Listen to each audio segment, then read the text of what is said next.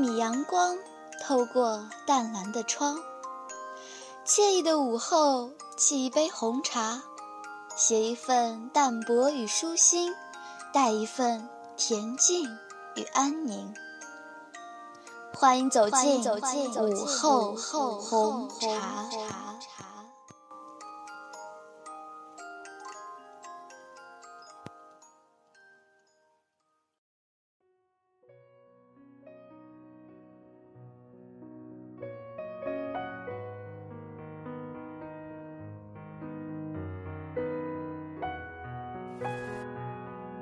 大家好，我是本期主播王碧涵。即将走过三月，拥抱暖春，又到人间四月天。曾经，就有过这样一位如四月天般的女子，出众的才，倾城的貌，几乎标志一个时代的颜色。她，就是民国时期的著名才女林徽因。本期节目，让我们共同聆听。这位才女的人生故事。林徽因是中国著名建筑师、人民英雄纪念碑和中华人民共和国国徽深化方案的设计者，同时在才艺方面比萧红和张爱玲等显得更加全面。她不仅最早加入了新月社，在诗歌、小说、散文、戏剧、绘画。翻译等方面成就斐然。他既耐得住学术的清冷和寂寞，又受得了生活的艰辛和贫困。沙龙上，作为中心人物，被爱慕者如众星捧月般包围的是他。早年出身名门，经历繁华，被众人称羡的是他。战争期间，繁华落尽，困居李庄。亲自提了油瓶子，上街打酱油买醋的，还是他。青年时女英留美，深得东西方艺术真谛，英文好的令费慰梅赞叹的是他。中年时一贫如洗，疾病缠身，仍执意要留在祖国的，又是他。在林徽因的著作中。建筑学家的科学精神和作家的文学气质糅合的浑然一体。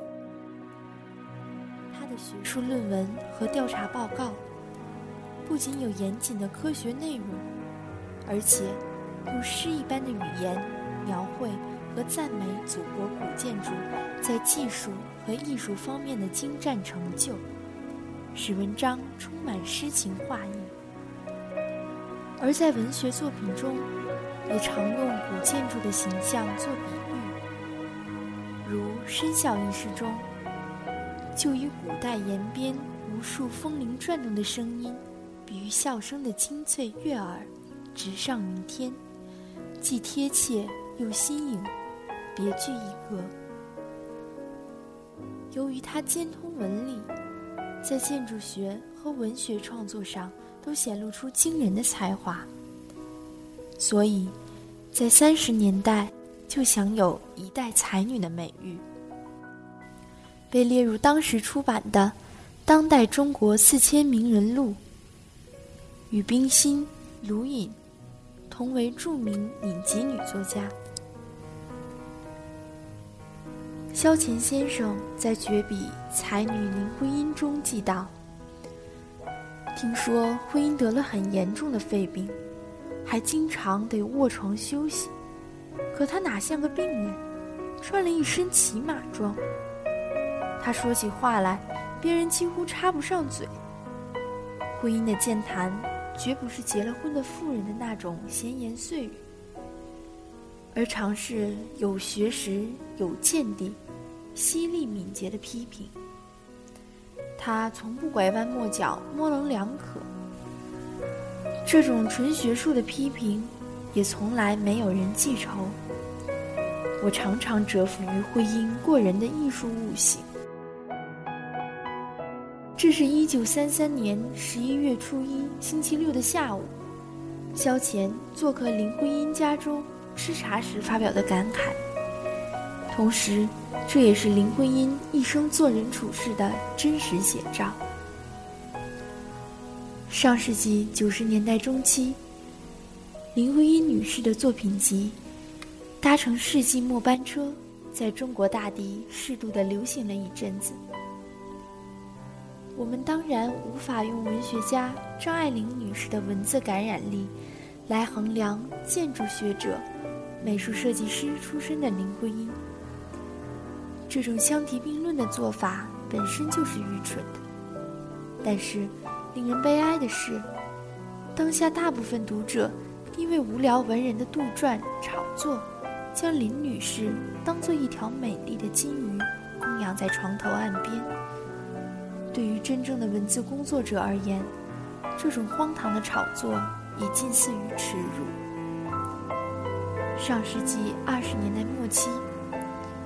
时任东北大学建筑系副教授的林徽因，参加了由张学良出资发起的征集东北大学校徽图案大奖赛。林徽因设计的白山黑水图案一举夺魁，拿下本次比赛的最高奖金。一九四五年，二战行将结束时。时任清华大学建筑系教授的林徽因，受美军邀请，在即将执行的奈良轰炸图上，为其标出了著名的文化古迹位置，以免被炸。和日军在中国八年的种种残虐暴行相对比，我们似乎看到了人类的进步。但很多人可能不知道，林徽因一家。在一九三七年十一月与一九三九年一月，两次险些于日军的轰炸中丧命。三弟林恒也于一九四一年在对日战争中阵亡。纵使佛经中九天十地诸神菩萨，胸襟也不过如此吧。一九五三年五月。北京市开始酝酿拆除牌楼，对古建筑的大规模拆除开始在这个城市蔓延。时任北京市副市长的吴晗，担起了解拆除工作的任务。为了挽救四朝古都仅存的完整牌楼街，不因政治因素而毁于一旦，林徽因的丈夫，中国著名建筑学家梁思成。与吴晗发生了激烈的争论。由于吴晗的言论，梁思成被气得当场失声痛哭。其后不久，在文化部社会文化事业管理局局长郑振铎邀请文物界知名人士，在欧美同学聚餐会上，林徽因与吴晗也发生了一次面对面的冲突。同济大学教授陈从周回忆道：“他指着吴晗的鼻子大声谴责。虽然那时他肺病已重，喉音失嗓，然而他的神情与气氛中，真是句句是深情。牌楼今日，早已随着文化浩劫，一同烟消云散。”但林徽因当日金刚怒吼，必将永远环绕在每一名具有良知血性的中国学者心头。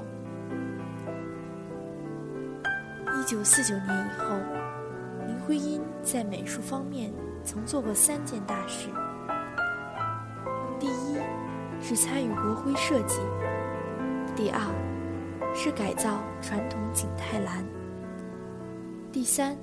是参加天安门人民英雄纪念碑设计，为民族及国家做出了莫大的贡献。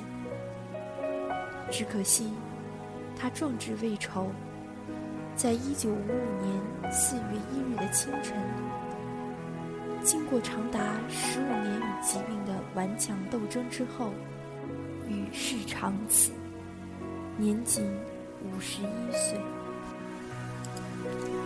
林徽因给我们留下了传奇的色彩。她的情感生活也像一个春天的童话，幸福而浪漫。下期将为您带来林徽因的感情经历。感谢您的收听，我们下期再见。